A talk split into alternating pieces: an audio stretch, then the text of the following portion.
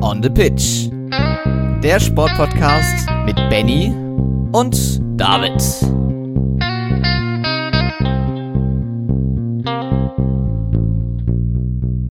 Herzlich willkommen zur Folge 109 von On the Pitch, der Sportpodcast. Jetzt auch mal wieder am Montag. Äh, ich denke, wir haben das Johannesfest nach einer Woche doch ganz gut verkraftet, ähm, nachdem wir da ja den Wochenrückblick am Dienstag gebracht haben. Also ist nur sechs Tage her. Und ja, wir starten in die neue Woche, ähm, in eine besondere Woche, denn die zweite Liga, äh, die beginnt diese Woche nämlich schon. Äh, endlich geht der Fußball auch außerhalb der Frauen-EM wieder los und ähm, das läuft natürlich auch noch ein Stück weiter parallel. Also da ist auf jeden Fall für einige Spannung gesorgt und ähm, natürlich gab es auch in der letzten Woche wieder einiges zu besprechen und das alles und noch viel mehr werde ich natürlich wieder mit David besprechen. Moin, moin. Moin Moin Benny. Ja, und das, obwohl die Frauen-EM gerade ja auch erst begonnen hat. Also darauf werden wir auf jeden Fall blicken, dann, was die Formel 1 in Spielberg veranstaltet hat. Da ging nämlich eine Menge ab. Ähm, darüber werden wir sprechen. Am Beginn jetzt gleich ein paar Kurznews, aber weiter natürlich auch die Tour de France, die ähm, ja fleißig am Laufen ist. Da ist die erste Woche jetzt vorbei. Ähm, Wimbledon ist zu Ende gegangen. Aus, aus Darts gibt es die neuesten News und nicht nur die zweite Fußball-Bundesliga beginnt am kommenden Wochenende wieder, sondern auch die Leichtathletik-Weltmeisterschaft. Und dann hat der Satz endlich mal ein Ende, dass wir jede Woche sagen, in der Leichtathletik, ja, da wartet dieses Jahr sogar noch eine WM und eine EM auf uns. Das wird sich dann nächste Woche ändern. Ja, ganz genau. Und ähm, ja, da freut man sich natürlich auch drauf, weil da äh, natürlich dann sicherlich auch mehr Aufmerksamkeit drauf liegen kann. Ähm, dadurch, dass eben die Weltmeisterschaft der Herren ähm, ja, im Dezember stattfindet, ähm, tut vielleicht den ganzen Sportarten dann auch mal ganz gut. Auf alle Fälle. Und was die TV-Zeiten angeht, kann man sich dann auch so ein bisschen äh, wieder auf das amerikanische Level bringen. Aber wie gesagt, da kommen wir gleich drauf zu sprechen. Wir haben zwei Kurznews. Die eine ähm, ist auch in US äh, in den USA wiederzufinden. Nikola Jokic, Basketballer bei den Denver Nuggets, hat einen neuen Fünfjahresvertrag unterschrieben. Das ist eigentlich keine News, die wir sonst regelmäßig hier reinpacken würden, aber der Betrag von 264 Millionen US-Dollar ist dann doch schon einer, den uns irgendwie so die Augen auf den Tisch haben fallen lassen. Und ähm, ja, astronomisch, würde man sagen. Ja, was soll man dazu noch sagen? Ich meine, wir hatten vor ein paar Wochen erst die Meldung von äh, Mbappé, was da so alles in den neuen Vertrag bei PSG reingeschrieben wurde. Unter anderem natürlich auch eine besondere Stellung äh, bei Transfers, bei denen er mitentscheiden durfte und sonst was. Und dann äh, läuft jetzt auch in der NBA plötzlich so eine, äh, so eine hohe Summe auf, ähm, was ja nichts Neues ist. In den USA ist äh, die NBA vielleicht sogar die teuerste Liga der Welt. Ähm, und ja, das wird dadurch nur noch mal bestätigt, dass da das Wachstum auch einfach nicht aufhört. Ja, einfach nur Wahnsinn. Die zweite Kurznews, die wir haben, bewegt sich im Bereich des Ruderns und zwar der berühmte Deutschlandachter, der sich in den letzten Jahren ja doch ein bisschen neu formiert hat. Da sind viele neue dabei, die die letzten großen Ereignisse gar nicht mitbekommen haben. Die sind Dritter beim Weltcup-Finale geworden und das ist deswegen eine besondere Erwähnung wert, weil Benedikt Eggeling bei uns aus dem Heimatort aus Eschwege ähm, da auch mit drin sitzt und ein ähm, großen Glückwunsch für deine ja, erste große Saison da im Deutschland-Achter. Und ich denke, das gibt noch das ein oder andere große Ereignis, was da kommen wird. Und das ganze Team hat sicherlich auch noch mehr vor als den dritten Platz beim Weltcup-Finale, also das ist auch spannend weiter zu beobachten und wie gesagt, die Leichtathletik-WM startet am Freitagabend deutscher Zeit und äh, die TV-Zeiten, ja, dadurch, dass das Ganze in Eugene in den USA stattfinden wird, sind zu deutscher Zeit 15 Uhr nachmittags bis 5 Uhr morgens in der Nacht. Also da kann man dann auf jeden Fall die Nächte zubringen. Ähm, ARD und ZDF übertragen abwechselnd, zumindest dann im Livestream. Ähm, und so ein paar News vorneweg zum Start. Ähm, Julima Rojas, die Dreispringerin, darf nicht auch beim Weitsprung antreten. Das wäre tatsächlich auch eine ganz gute, gute Konkurrenz gewesen für Malaika Mihambo. Die hat nämlich, als sie ihren Normsprung gesetzt hat, Dreisprung-Spikes und keine Weitsprung-Spikes angehabt. Und deswegen hat der Weltverband gesagt, nee, das äh, wird nicht funktionieren mit der WM-Zulassung, deswegen also in Anführungszeichen nur im Dreisprung und kein Doppelstart.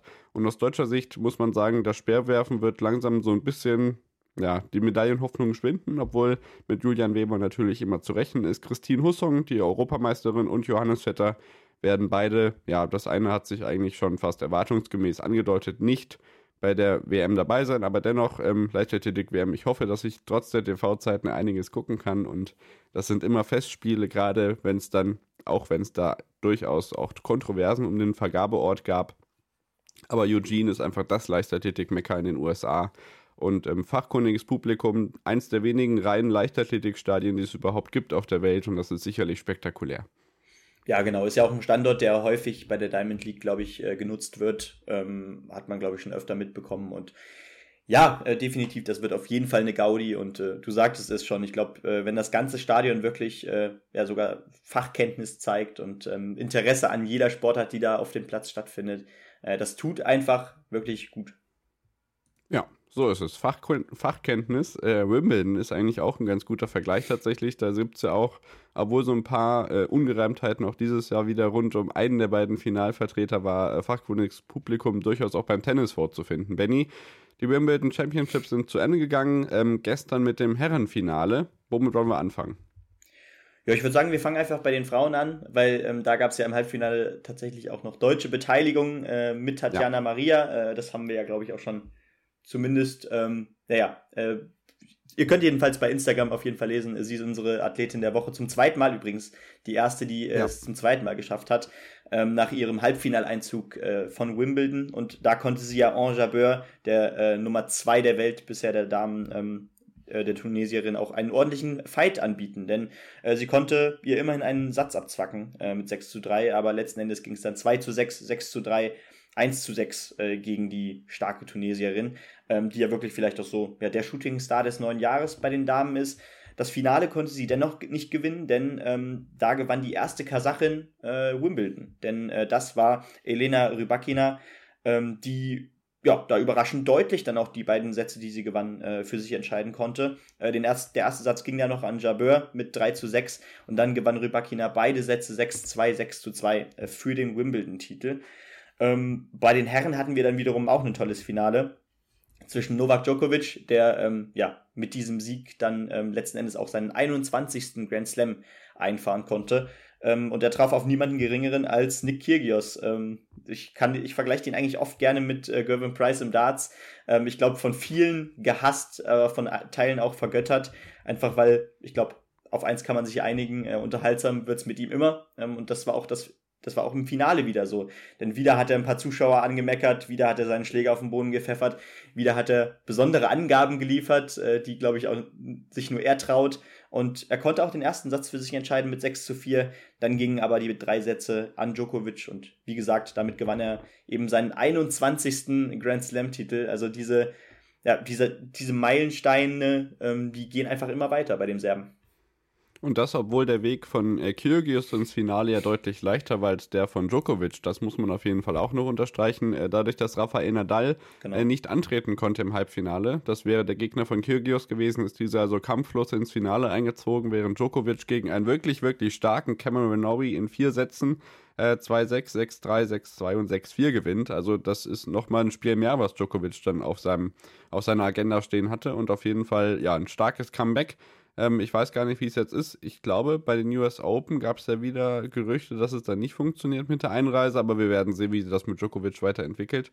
Ähm, genau. Die weiteren äh, Turniersieger haben dann eingerungen ähm, Epton und Purcell. Beim Herrendoppel, im Damendoppel sind es die beiden Tschechinnen Sinakova und Krejcikova und im Mixdoppel ähm, Großbritannien und USA, Kraftschik und Skupski waren da erfolgreich unter anderem auch gegen Epton, der im Herrendoppel erfolgreich war. Also diesmal, äh, diesmal keine Deutschen da so weit äh, weg ähm, im Turnierbaum. Wobei, ja, Kravitz Mies sind recht früh ausgeschieden. Also da ist wieder Potenzial nach oben, ähm, dass da bei den nächsten Grand Slam Turnieren mehr drin ist. Ja, ja. ganz genau. Und äh, da geht es ja jetzt in der kommenden Woche auch natürlich weiter. Also die Tenniswelt, äh, die hört sich sowieso nie auf zu drehen. Bei den Damen äh, geht es glaube ich, weiter mit den WTA-Turnieren in Lausanne und in ähm, Budapest. Und bei den Herren steht in Newport eins an und in Bastad ähm, in Schweden. Und ja, ähm, da sind auch wieder einige Deutsche am Start. Ich glaube, äh, in, in Schweden ist unter anderem Altmaier dabei. Und ähm, in ähm, Newport müsste es Gojocic sein. Ähm, Moment, äh, Köpfer ist auch dabei, genau. Ja, zur Siegerin der Damen vielleicht noch ein Wort. Äh, Kasachin, ja, aber sie ist auch gebürtige Russin. Rybakina ist 2018 ähm, Russin geworden, hat die Staatsbürgerschaft gewechselt, unter anderem, weil in Kasachstan die Förderungsbedingungen besser waren.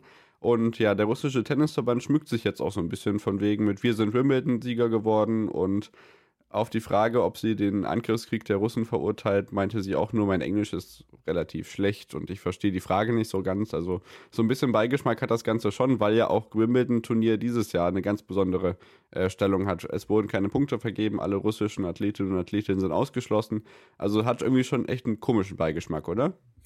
Ja, absolut. Ähm, also ich, ich meine, Wimbledon hat ja dafür sogar in Kauf genommen, dass das Turnier äh, zumindest für dieses Jahr seinen Ranking-Status verliert. Das heißt, äh, ja, genau. das Turnier wird nicht in die Rankings mit einbezogen, gerade weil bei den Herren dann natürlich ein Medvedev, einer der Welt besten Spieler der Welt momentan, und auch ein Rublev eben dadurch ausgefallen sind.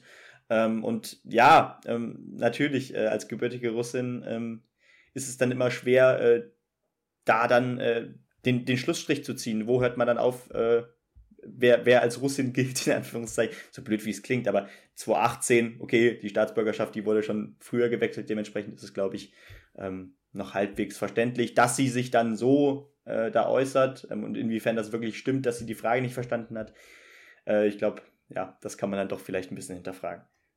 Genau, ist auf jeden Fall ähm, eine Bemerkung wert und eine Bemerkung ist ebenfalls wert, du hast die Ranking schon angesprochen, dadurch, dass es jetzt über ein Jahr her ist, dass ähm, Roger Federer sein letztes Spiel auf der Tour gespielt hat, ist er jetzt aus den Rankings rausgeflogen. Ich bin gespannt, ob er Ende dieses Jahres seinen angekündigten äh, Wiedereinstand in den Zirkus feiern kann und vielleicht äh, schafft er den Weg ja nochmal zurück. Das wäre auf jeden Fall so, ein, so eine kleine Freude. Ähm, ja. ja. Wir machen dann nach der Unterbrechung weiter mit der Tour de France, dem Darts, der Formel 1 und natürlich am Schluss dann auch der Damenfußball-Europameisterschaft, die in Großbritannien gerade startet.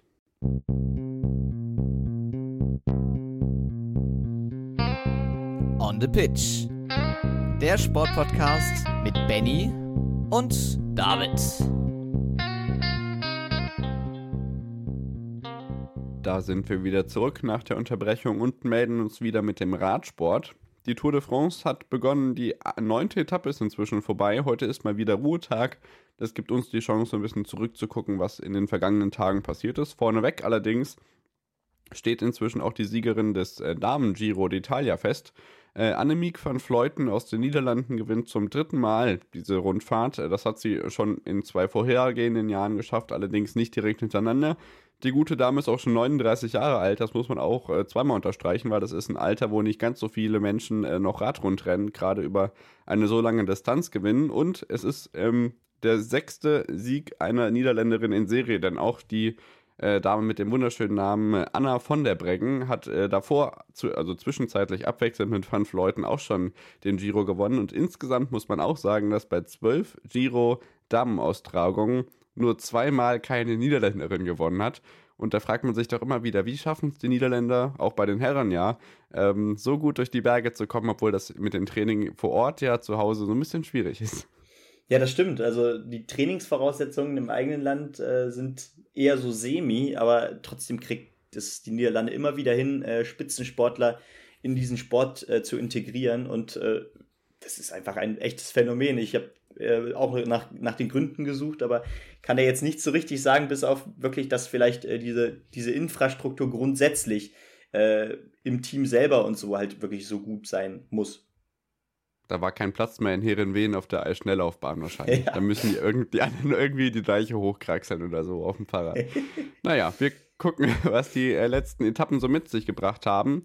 Ähm, wir sind ja ähm, aufgehört haben wir mit der Etappe von Dunkirk nach Calais. Weiter ging es dann über Lille ähm, auf die Super Planche de Belfi, zum Beispiel auf der siebten Etappe über Lausanne sind wir inzwischen in den äh, Schweizer Alpen angekommen. Es kommen noch Etappen in Richtung Albertville, aber was kommt, da blicken wir auf jeden Fall gleich noch drauf. Fünfte Etappe hat der Australier Simon Clark gewonnen vor Van der Horn und Edwald Brossenhagen.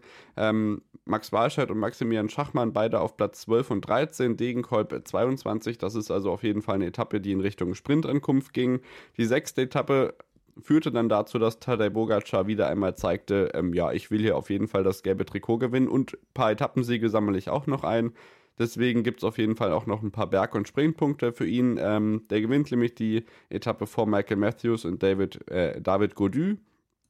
Die siebte Etappe dann wieder Pogacar vor Wingegaard und Roglic, also die drei ganz großen Namen, wobei Roglic, glaube ich, so ein bisschen den Anschluss verliert, eben weil Wingegaard, der junge Däne, ähm, im gleichen Team fährt wie Roglic und ich glaube, zwei Fahrer im Gesamtklassement ganz nach vorne zu bringen, wird auf jeden Fall schwierig. Erfreulich aus deutscher Sicht und gleichzeitig auch bitter ist die Rolle von Lennart Kemner. Also ich kann euch auf jeden Fall die Zusammenfassung der siebten Tour de France-Etappe nochmal empfehlen, weil Lennart Kemner führt ungefähr bis ja, 70 Meter vor Ziel auf der Superplanche de Belfi auf einer Schotterpiste die da nochmal als Verlängerung auf den Gipfel drangehangen wurde. Richtig, richtig bitter, dass es dann am Ende nicht gereicht hat, aber äh, schaut euch das gerne selbst nochmal an. Achte Etappe gewinnt dann Wout van Aert, das ist ja mitnichten sein erster Etappensieg dieses Jahr vor Michael Matthews und Tadej Bogacar. Ähm, auch der sprintet dann vorne nochmal mit. Neunte Etappe und das war gestern. Bob Jungels gewinnt als alleiniger Ausreißer ähm, die erste große Alpenetappe vor Jonathan Castroviejo und äh, Carlos Verona aus Spanien. Thibaut Pinot ähm, verhindert leider den ersten, oder verhindert den ersten französischen Etappensieg. Er schafft es leider nicht unter der Bogacar direkt vor Jonas Wingegaard. Die beiden dann sogar noch im Gesamtklassement ein bisschen weggesprintet, weil sie eben drei, äh, drei Sekunden auf Geraint Thomas aufgeholt haben. Das heißt, im Gesamtklassement Pogacar vor 9, äh, 39 Sekunden vor Wingegaard und Thomas Yates und Godu sind dann auch schon über eine Minute weg. Also es wird wohl ein Zweikampf werden, so wie es sich im Moment andeutet. Simon Geschke hat gestern erfreulicherweise ähm, das Backtrikot eingefahren. So viele Punkte gab es noch nicht. Ein Punkt Vorsprung vor Bob Jungels. Ähm, Wout van Aert weiter mit meilenweiten Vorsprung in der Sprintwertung, unter anderem, weil er in den dänischen Etappen ja so viel äh, gerissen hat. Ineos Grenadiers führt mit einer Minute Vorsprung vor Jumbo Visma in der Mannschaftswertung und es versprechen spannende Tage zu werden, denn es geht jetzt richtig rund. Wir haben unter anderem noch Etappen, äh, die nach Alpe d'Huez führen. Das sind die legendären ähm, ja, Hairpins. Ähm, na, hilf mir auf die Sprünge. Serpentinen, 21 so. Serpentinen. Die gibt es am Donnerstag und äh, es geht noch zweimal über den äh, Galibier. Und äh, die Pyrenäen warten ja auch noch auf uns und es wird auf jeden Fall richtig, richtig spannend. Also es lohnt sich auf jeden Fall kommende Woche mal entweder Eurosport oder ARD bzw. One einzuschalten und die Tour de France zu verfolgen. Es macht auf jeden Fall Spaß und schöne Bilder gibt es obendrein noch dazu. Genau, das muss man natürlich auch immer noch dazu sagen. Es scheint ja wirklich sogar etwas für vielleicht, äh, ja, sogar Leute zu sein, die nicht so richtig äh, sich in dem, im Sport sehen oder äh, generell nicht so viel Sport verfolgen, dass sie dann doch häufig mal bei der Form, äh, bei der Formel 1 sage ich schon, bei der Tour de France auch, einschalten. Ja. ja. Ja, auf jeden Fall. Also die Tour de France ist auf jeden Fall einsteigerfreundlich. Ich meine, Flonas und äh, Fabian Wegmann tun ja auch alles dafür, um da so ein bisschen was mitzunehmen.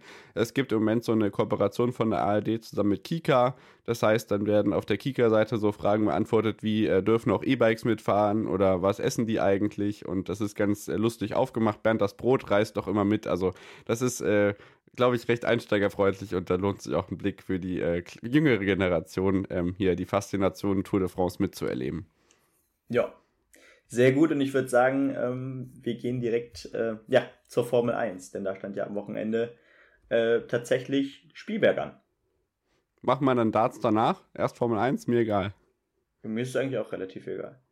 Gut, dann fangen wir mit der Formel 1 an. Ähm, was waren so deine Eindrücke vom Spielberg-Wochenende? Dann schließe ich an dich an.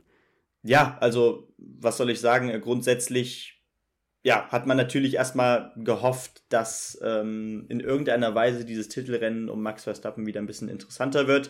Ich glaube, das hat funktioniert, indem äh, ja, Charles Leclerc wirklich ähm, ja, sehr früh äh, Verstappen attackiert hat und äh, das auch sehr erfolgreich. Ähm, und äh, ja, tatsächlich nach fünf äh, schwachen Rennen äh, auch endlich mal wieder ähm, ja, den Sieg davon tragen konnte.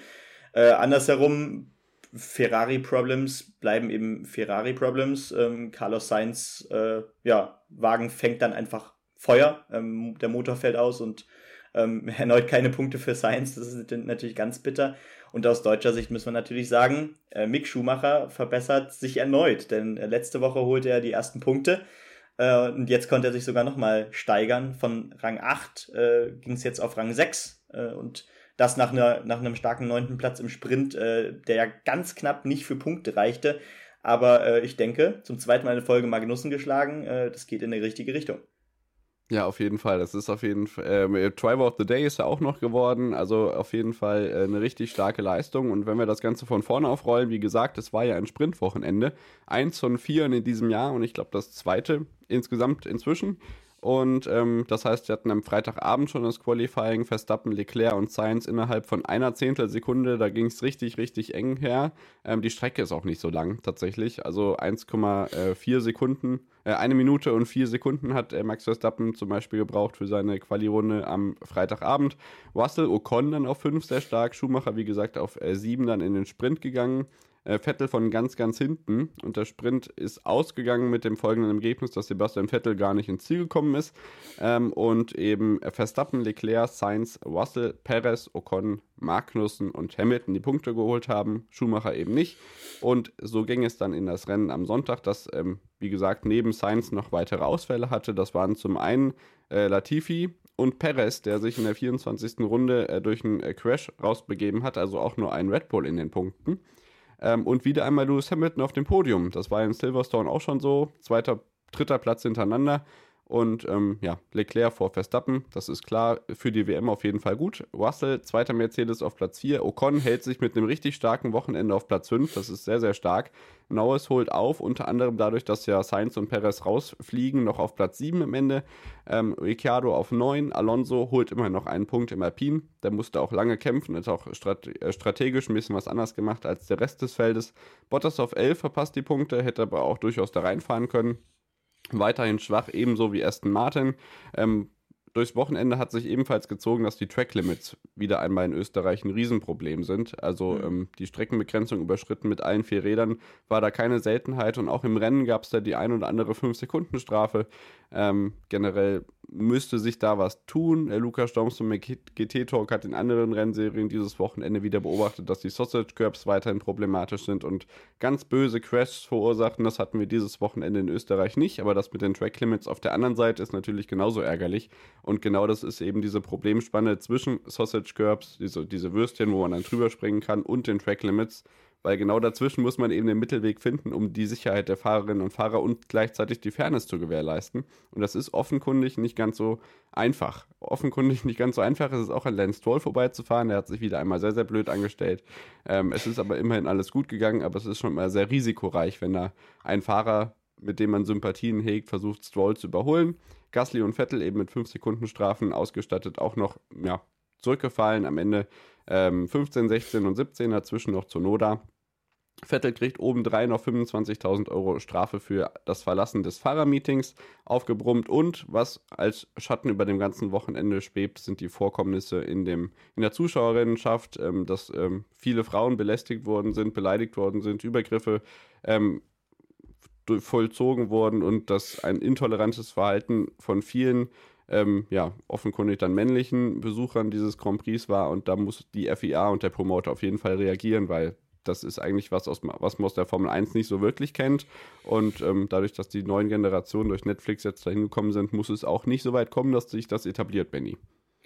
Ja, ganz klar, aber okay, davon habe ich tatsächlich gar nichts mitbekommen. Ähm, aber ja, das ist auch ein Phänomen, was sich immer noch auch durch andere Sportarten zieht. Ich meine, wie oft ähm, melden sich immer noch Frauen, die im Fußballstadion äh, angefasst wurden von Herren und äh, ja, das geht, das geht einfach gar nicht. Äh, ich meine, wir leben jetzt im Jahre 2022 und man, man denkt, wenn man nicht äh, so auf die äh, Gesellschaft guckt, ähm, ja, das, das müsste doch mittlerweile überwunden sein. Aber nein, ist es faktisch eben noch nicht.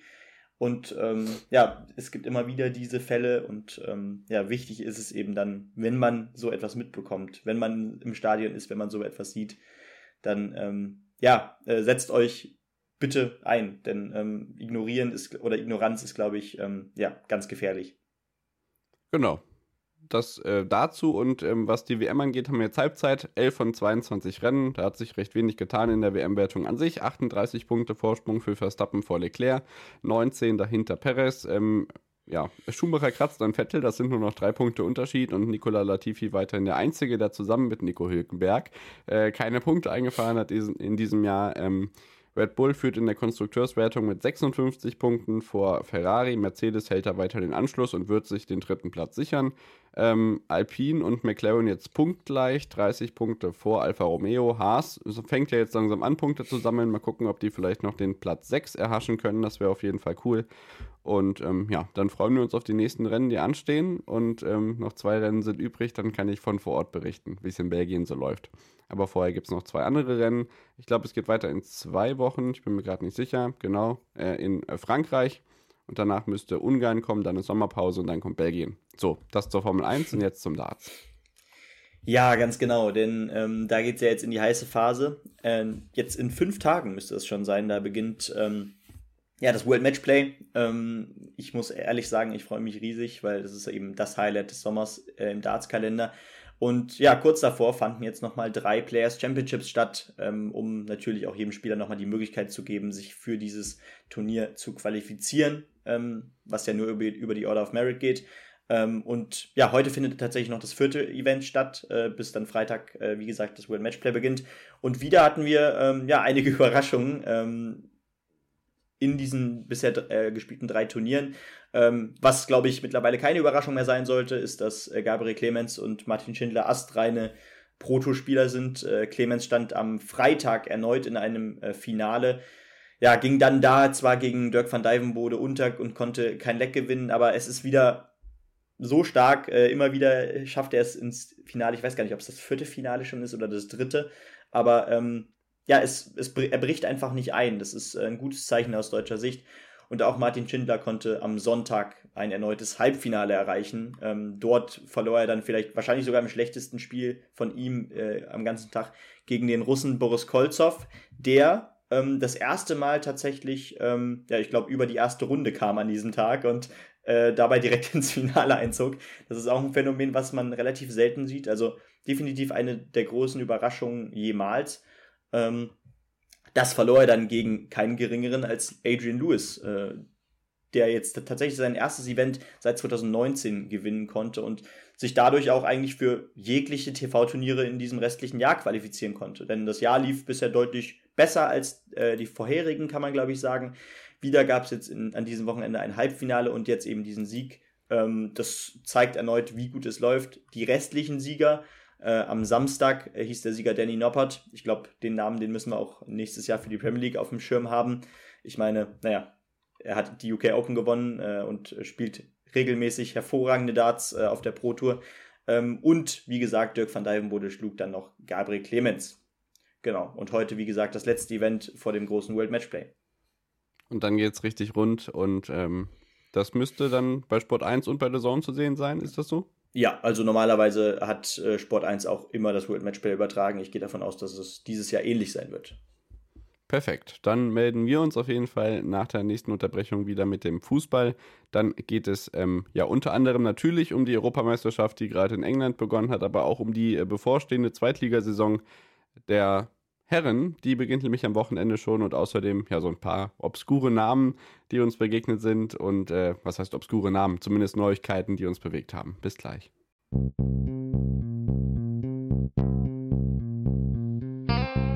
On the Pitch. Der Sportpodcast mit Benny und David.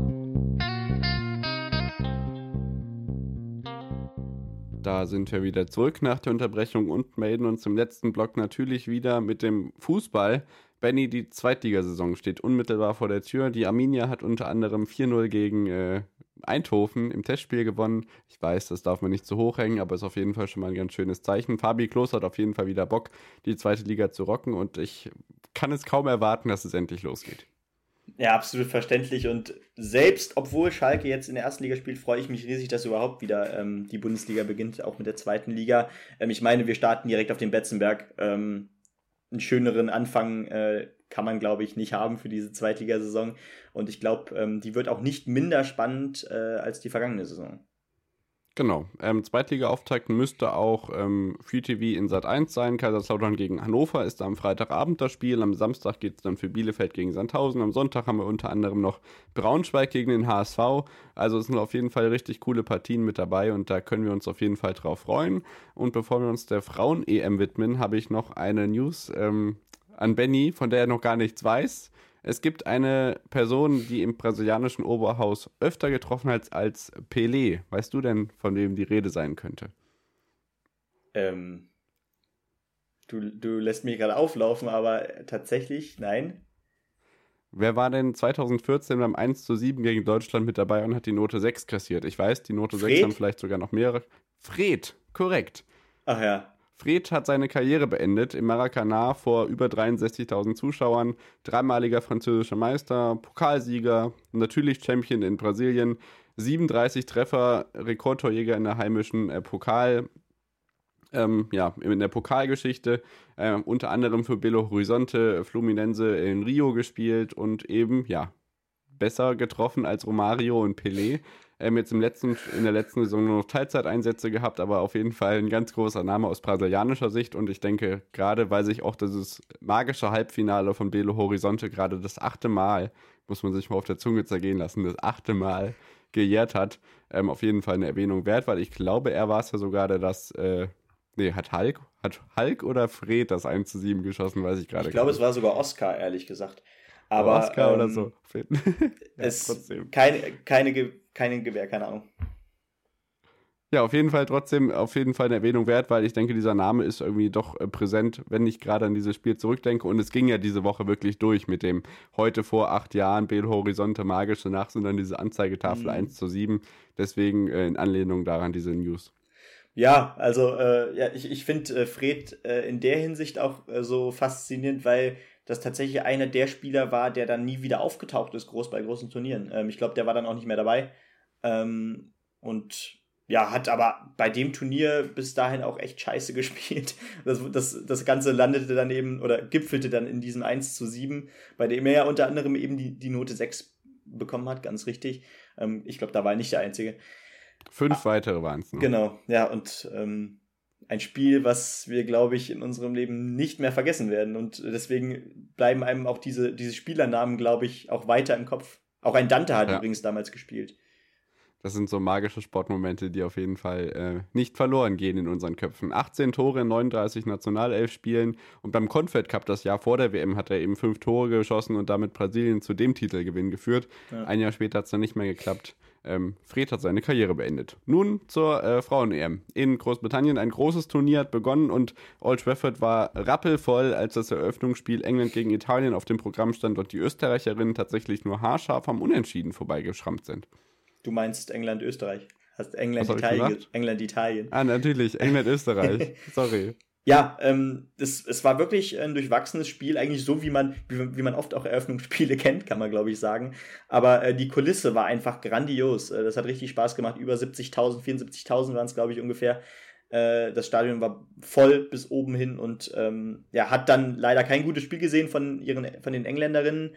Aber äh, drei Punkte sind da, glaube ich, gegen Österreich äh, erstmal ganz wichtig gewesen. Ähm, ja, und am Tag darauf ging es dann ja für Norwegen ins Turnier gegen Nordirland, ähm, die tatsächlich ihr erstes EM-Tor aller Zeiten schießen konnten. Und äh, ich glaube, da haben sie auch schon 3-0 hinten gelegen. Die haben das gefeiert wie ein, äh, eine Europameisterschaft, eine, ein Europameisterschaftstitel. Ähm, am Ende ja. hieß es 1 zu 4, aber äh, ich glaube, die Geschichte, die bleibt. Auf jeden Fall. Die haben sich richtig gefreut. Das war auf jeden Fall schön. Auch die kleinen Nationen, man sagt ja immer, ja, es ist immerhin noch schön, dass bei den Damen nicht so viele Mannschaften dabei sind. Das heißt, wir haben nicht so viele Underdogs und wirklich breite Qualität dabei. Aber diese Geschichten ganz eben auch bei kleinen, Gesch äh, bei kleinen Teilnehmerzahlen geben. Mhm. Grüße an Gianni. Und ähm, ja, ist auf jeden Fall schön, dass man diese Stories dann trotzdem mit dabei hat. In Gruppe B, die war dann am Freitag dran, Spanien gegen Finnland 4 zu 1 und die deutsche Auswahl 4 zu 0 gegen Dänemark. Das war deutlicher, als viele das erwartet haben. Ja, ganz genau. Also ähm, man dachte, ein Spanien in Top-Besetzung äh, mit Putellas und Co. Ähm, die sind die wären definitiv der Favorit und dahinter schießt sich dann Deutschland oder Dänemark gegeneinander aus, ähm, wer dann tatsächlich auch noch ins Viertelfinale einzieht und dann wahrscheinlich auf England trifft. Aber ich glaube, Deutschland hat damit ein echtes Ausrufezeichen gezeigt. Ich denke, Spanien äh, gegen Finnland war definitiv der äh, relativ deutliche Favorit, wenn auch viele vor dem Turnier sagten, ah, unterschätzt mir die Finnen nicht, die Finninnen nicht. Ähm, denn, naja, auch die können äh, tatsächlich guten Fußball spielen.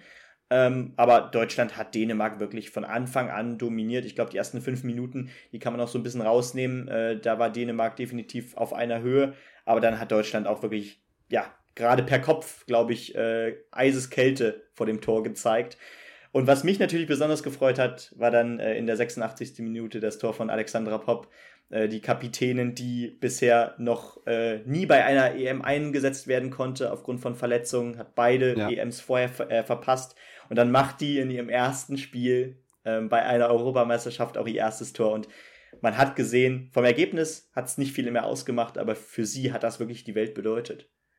Ja, auf alle Fälle. Über die haben wir letzte Woche auch schon gesprochen. Auf jeden Fall schön, dass es jetzt endlich geklappt hat. Mich hat das total verwundert, dass es jetzt erst der Fall ist. Mhm. Ähm, auf jeden Fall richtig, richtig gut und ich bin mir sicher, da kommt nur das eine oder andere dazu. Und auf der anderen Seite schön, auch für die Spanierinnen, dass sie den Wegfall von äh, Putellas hast du ja schon angesprochen. Die ist ja mit dem Kreuzbandriss noch ausgefallen kurz vor dem Turnier, dass sie das noch so haben wegstecken können. Und das wird sicherlich ein äh, spannender Kampf um Platz 1 in der Gruppe. Und für die deutschen, äh, fürs deutsche Team geht dann am äh, Dienstag das nächste Spiel los los im zweiten Gruppenspiel. Ist dann erst Spanien oder erst Finnland dran? Erst Spanien und da kann man dann natürlich mit dem Sieg gegen Spanien, könnte man echt schon eigentlich den Gruppensieg anpeilen und ja. ähm, das wäre natürlich eine Riesengeschichte. Die Ergebnisse vom Samstag in Gruppe C waren dann weniger torreich. Portugal, Schweiz, ja, doch schon irgendwie 2 zu 2, Niederlande, Schweden 1 zu 1. Das ist also noch eine Gruppe, wo alles mhm. offen ist. Alle haben einen Punkt. Benny? Ja, ganz genau. Und ähm, die Schweiz hat ja früh 2 zu 0 geführt. Also nach fünf Minuten stand schon 2-0 für die Schweiz und ja. die Portugiesinnen konnten sich dann noch zurückkämpfen, was ja die Besonderheit ist, weil Portugal ja nur nachgerückt ist für Russland äh, in das Turnier, in das Hauptfeld und dass sie sich dann hier gegen die Schweiz äh, einen Punkt erkämpfen, das ist ähm, bemerkenswert nach einem 0 zu 2, nach einem 0 zu 2 Rückstand. Danish Dynamite 1992, da werden Erinnerungen wach. Ja. Ähm, Gruppe D, Belgien, Island 1 zu 1 und gestern Abend, das Spiel habe ich dann noch äh, teilweise gesehen, da stand es allerdings schon 5 zu 0 zur Halbzeit. Frankreich gegen Italien 5 zu 1 am Ende, ein Tor für Italienerin und ich bin mir sicher, das Anschlusstor wurde, äh, es ist ja kein Anschlusstor, diese Ergebniskosmetik wurde nicht so gefeiert wie das Tor der Nordirinnen. Ja, ganz genau. Also, ähm, Gut, Frankreich war auch hier der große Favorit, das muss man ganz klar sagen. Und die Breite ähm, nimmt man eben so acht Teams raus ist eben auch in Europa noch nicht so stark, dass man sagen kann, also siehe Nordirland oder siehe eben jetzt auch Italien, ähm, ja, da ist eine Überraschung drin, aber ähm, dennoch natürlich, ähm, gerade für Frankreich, äh, ganz wichtiger Sieg, um erstmal relativ komfortabel in dieses Turnier zu starten. Und heute geht es dann auch mit dem Topspiel weiter. Äh, England gegen Norwegen heute Abend um 21 Uhr. Da geht es, ich denke, auch um den Gruppensieg. Ähm, wird dann natürlich auch spannend zu sehen sein. Ähm, da ja. kann man dann natürlich auch schon sehen, weil aus dieser Gruppe, äh, ja, wird dann auch der Gegner eben aus, äh, also für Deutschland kommen, wenn Deutschland weiterkommt. Dementsprechend äh, auch eine sehr interessante Gruppe. Und dann geht es wahrscheinlich um die einzigen Punkte in dieser Gruppe für Österreich gegen Nordirland. Äh, ich denke, da ist Österreich schon favorisiert. Auf jeden Fall. Vielleicht können die Nordiren ja noch das ein oder andere Tor schießen. Für die deutsche Auswahl geht es dann, wie gesagt, am Dienstagabend um 21 Uhr deutscher Zeit gegen Spanien ran. Davor dann Dänemark gegen Finnland.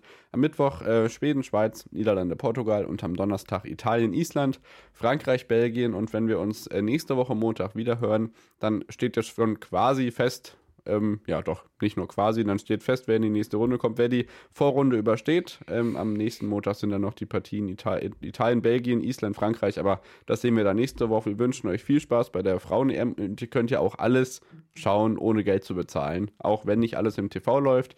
Äh, da gab es auch schon genug Beschwerden, Klammer auf zu Recht, Klammer zu, aber zur Not, wie gesagt, alle Spiele bei der Zone und wenn nicht, ARD und ZDF übertragen abwechselnd im Stream oder im TV guckt einfach Abend ins Programm und wenn nicht, halt sportshow.de oder sportstudio.de und dann seid mit dabei, unter anderem dann am Dienstagabend, wenn die deutsche Mannschaft wieder auf dem Platz steht. Ganz genau und dann hoffen wir, dass wir natürlich nächste Woche Montag äh, auch nur Positives zu berichten haben äh, aus deutscher Sicht. Und ich denke, bis dahin haben wir noch einige Topspiele gesehen. Ähm, definitiv guckt da rein. Und wie gesagt, die WM, die Leichtathletik-WM beginnt in dieser Woche auch schon Ende der Woche.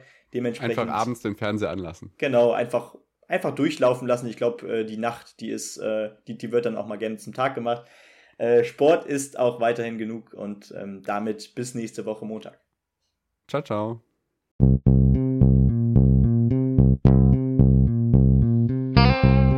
On the Pitch. Der Sportpodcast mit Benny und David.